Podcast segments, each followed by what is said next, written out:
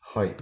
えー、ノーションをコスダも使ってると思うんですけど、うん。ブラウザで使ってるブラウザだね、常に。うんうんうんうん。僕はですね、デスクトップアプリを使ってて、うんうん。まあ実際、このデスクトップかブラウザかで、そんな機能の差は確かなかったと思うんだけど、うん。まあ単純に分けたいと思ってデスクトップアプリで使っているんですよ。で、そのはい時にはちょい。っとめんどくさくなるのが、なんかうスラん。ックとかで、まあ、あの、ノーションのこのページですみたいな URL 共有してもらった時に、うん。あの、まあ、ブラウザで開くんですよね、その URL、もちろん。おー、デフォルうトを切りん。替えられないんだ。そうそうそうそう。まあまあ、HTTPS っていう、まあ、いうプロトあ、コそうルでやか。ってるからね。まあ、それそでれはきしちゃゃあうなかいらんだけか。ど。う。そうそうんそうそう。で、えっと、まあ、ブラウザが開いて、うん。で、そのブラウザでログインしてるアカウントだったら、まあ、そのまま開いてくれるんだけど、まあ、そううじゃん。ないアカウント、まあ、うそん。の、ノーションでのえ複数アカウント管理してる場合ね。うんうん。ちなみに僕今4つくらいアカウント管理してるんですけど、なんかほうち個人用、家族用、個人開発2つ用、あと副業先のノーションみたいな感じ。5つか。う。おー。うん。僕も3あっつあて。るけど、確かにね、う使ん。い、ログイン分けが面倒になることあるよな。そうそう、ログインしてくださいみたいな感じで出てきて、こうれめんん。どくさいなと思って、で、まあ、しかもちゃんとデスクトップアプリで開いてほしいみたいなのをうん思うってん。て、いろいろ調べてたんだけど、えっとね、拡張機能がちゃんと作られてまして、おう。これなんていう、オープンインノーションっていう Chrome の拡張機能あるんですよね。うーん。うん。で、これ多分普通に、えーっと、HTTP すら Notion 何々っていう URL で開いたら、それを、えーっとね、これ、どういう、なんか Notion す、すらすらみたいな、なんか Notion プロトコルに変換してくれて、うん。 Notion デスクトップアプリをそのまま開いてくれるみたいなやつなうんですよ。ーん。で、かつ、まあ、その、ちゃんとそのデスクトップアプリでそのアカウントログインしてたら、まあ、吉野に、その、アカウントも切り替えてくれるみたいな。っうーん。ていうちょっと便利さがあって、まあ、デスクトップアプリでね、ここら辺の課題感じてる人ってそれなりにいるかなと思うんで、あの、使ってみるといいかもですよっていうお話ななるんでほすけど。ど、うん。ちなみ Chrome のにアこカウンれ、ト、はいはい。はいはいはい。あ、Chrome のアカウントもさ、いろいろ切り替えてたりするじゃん。その場合あっあ、そうだね。て、なんか全部のやつに入れてるなんかアカウントごとに拡張機能ち分けれるもんね。ああ、そうだね。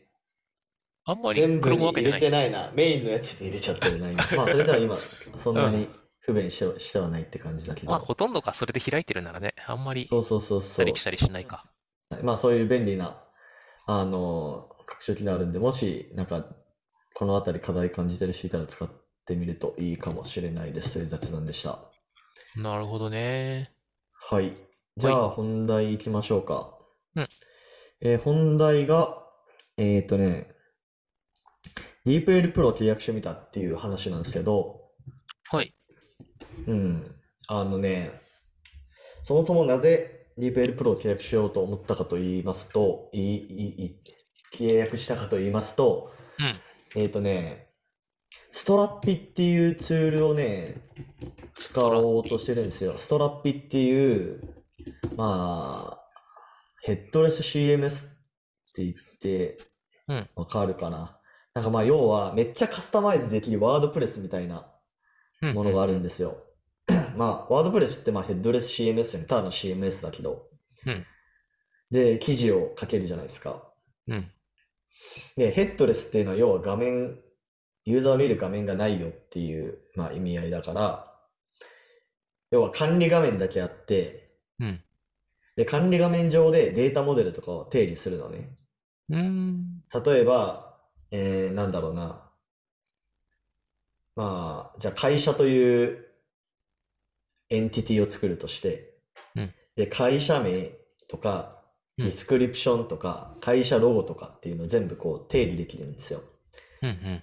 で、データ型とかもね、ストリングとか、なんかロングテキストとか忘れたけど、えっと、うんイメージとか、まあ、定理できるんですよね。うん。で、管理画面上でそのフォームが出来上がるんで、それでこう入力していって保存ってやると、そのデータが、えっと、DB に自動で保存されて、えっと、API 経由で取得できると、JSON で。うーん。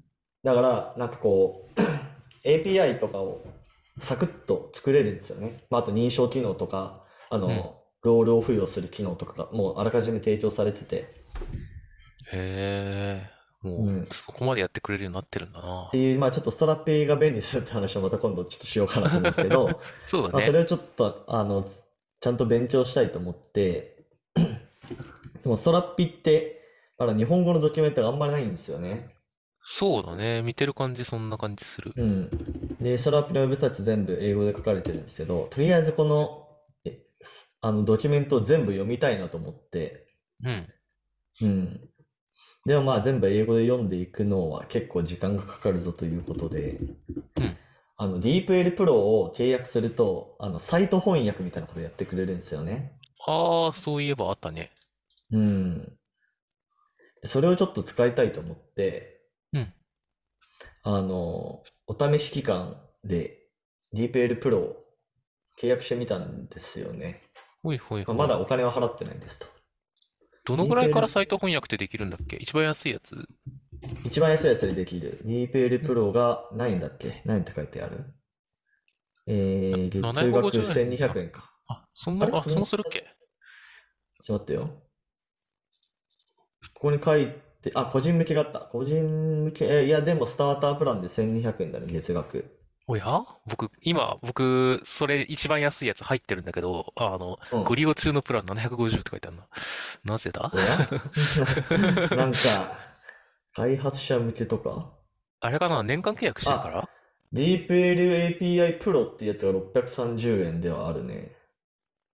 あ、でも違ね、うのかなこれはね、API で使いたい場合じゃなかったっけ違ったっそうそう、け API だけで使えるやつだけど、ああ、僕は普通に使いたかったから、個人向けの年間あ、契個人向約。けだよね。個人向けの、あ、そっか、年間契約だとそんなにちょっと安くなるはずではあるけど、そんな、そんなに値段違ったっけ1200円ってなってるけどね、今出ておるやの。ーん。あれ、なんか変わったのかね。まあままああままあ、あ、でそれも、そのくのらいの価格帯個人です向とけスタータープランね。うん。そうそうそうそう、これをやって、あの、サイト翻訳をやってるんですよね。で、ひたすら、もう、一から読み込んでる という感じなんですけなるど、うん。で、まあ、実際どうなのみたいなところで言うと、えっとね、ちょっとね、やっぱバグがあ、あって、お読むのー辛かったっていうのがありましたと。どんなバグになるのなんかね、どういう時に起こるかっていうと、ソースコードが書いてある時、文章の中にソースコードが入ってあると、あーうんそもそもなんかそのソースコードをなんか翻訳して、英語から日本語に直してめっちゃこう崩れるっていうのと、うんあとなんか、あの、ソースコードの行の番号があるじゃん。はいなんはいかそこらはい。辺とかもなんかず、なんかね、めっちゃレイアウト崩れしてるんだよね、バーって。その、その、ソースコードの枠からはみ出て、うん。なんか変な感じになってて、そうなんかね。それね、めっちゃ読みづらくて、結そう構そう避けてくれそるうこともあるんだけど、これ Google 翻訳もそうなんだけどさ、なんか、うん、あの、文中にちょっとソースコードっぽい部分で、ちょっとなんか変数名はななんとかかんとかでみたいな説明文があったときに、なんかその変数名の部分だけ、どけようとしたのが前後関係が逆になったりとか、なんか変なことも起きない。そうそうなんかそう結そう。構いろんなことが起きるよね。そういうっソていうースのコがあードっ入っててる。、まあでもまあそれしゃあないのかなっていう気も、うん、しつつ、で、しかも、あの、俺、俺が何をやろうとしてたかというと、この翻訳された文章を、うん。あの、ノーションにコピペしたかったんですよ。ああ。もう全部一から、頭からお尻まで読んでいくから、それをまるっとコピペして、後でいつでも読めるようにしたかったんですよ。DeepL のあの、契約も切れるから。 だかうん。なるほど。らそうなった時に、まるっとコピペできないっていう辛さが、まあ、ありますね。これだと。そうだね。ドキュメントがファイルで落ちてればね。あれ、ファイル丸ごと翻訳が、あ、でも月以降ああ、はいどはいこはいまでだっけ月の制約そはうあっなるたけんだっどけ、ね。できるんうだよね。ん。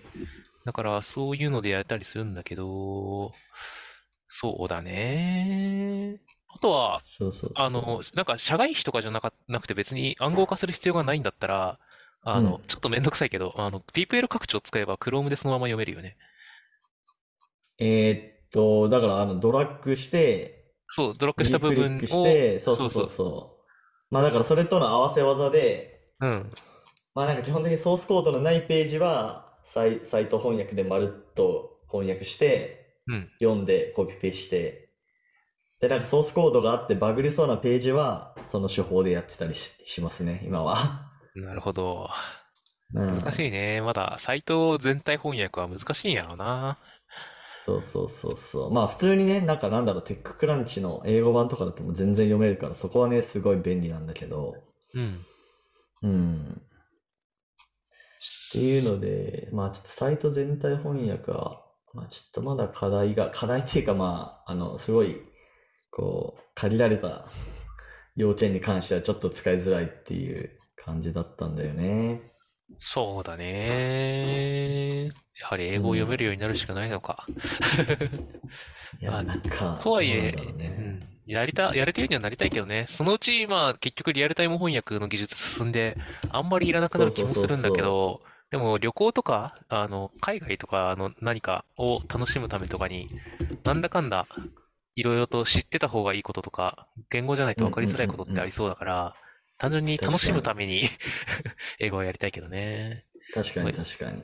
仕事としてはどうだろうな。サイト翻訳ぐらいまでちゃんとできるようになったら、ある程度仕事はできるのかな。まあ、チャット GPT とかもう URL 与えたら翻訳してくれる機能がそろそろ実装されそうな気もするけどね。今はされてないっぽいけど。そうだね。あの辺は、確かに。あいつな、嘘つくか らな。便まあね利なんだけど。確かに。そうか。あと最近ちょっとこれもまた別の話になっちゃうかもしれないけど、うん。あの YouTube の動画の要約したくて、英語版の。はいはいはい。うん。で、これやっぱチャット GPT だと、うん。えっと、字幕を与えると文字数が大きすぎ、あの多すぎて処理してくれないんですよね。はいはい。うん。で、見つけたのがね、グラスプっていう拡張機能で、うん。なこれを入れてると、もう YouTube の動画のページで、なんかその、要約みたいな感じでやると、まあ普通に英語で、あの、要約してくれて、まあそれを DeepL にかませて日本語に直して把握するみたいなことができるっぽい。ちょっと精度としてはどれくらいなのかって、ちょっとまだそんな数試しきれてないけど、それはでもいいな。なんかやっぱり、んまあ、訓練しろって話なんだけど、英語系の YouTube とかね、全部ちょっとみそうそう見切れないそうそう。し、日本のほどかいつまめないもんな。そうなんだよね。まあ、だからこういう、でも拡張機能めっちゃ増え始めてるね。こういうチャット GPT とかが出てきてから、チャット GPT が裏で走ってるやつとかさ。そうだね。割となんか今後出てくる AI 系の企業みたいなやつって、裏でチャット GPT の API 読んでるだけのやつが増えるんじゃないかみたいな話も されてたけどうんうんうんうん。ね。まあでもそういう意味では DeepL はどうなんだろうね。まあそのでも翻訳精度はさすがに勝てへんやろから、うん。そうか。まだいけるんじゃないなるほどそうかそうか。まああと最近 DeepL ライトっていう、あ、あののグラマリー軽みいったてい意味な。じゃなくて、そうそうそうそう。あの直してくれるやつね文章を添削してくれるやつね。チそャうットグラ GPT も直してくれるんだけどね。まあまあまあ。やっぱりでもうんせん、なんかちょっと用途っていうか元の用途が違うからなっていうのが。はいはいはいはい。まだあるから、えグラマリーも一応僕、有料版で契約してるんだけど、あの、うん。なんか、仕事で結構、各方の英語も使わなくはないので、で、なるほどねだから、でもなんか、ね、ディープ L で全部やってくれるんだったら、それはそれで一個にまとまって嬉しいかなとか思ったりはすそうるだかよら、ね。まあちょっはいと今後に期待したいですね。いろいろ英語系のそうですね、拡張そとうかですも。ね。はい。まあ今日はそういう実際 DeepL 使ってみ、ディ DeepL プロを使ってみましたというお話でした。はい。はい。じゃあ、えーこんな感じで、えー週2回のペースで配信しているので、Apple Podcast または Spotify でお聞きの方は、ぜひフォローお願いします。では、今回も聞いていただきありがとうございました。はい、ありがとうございました。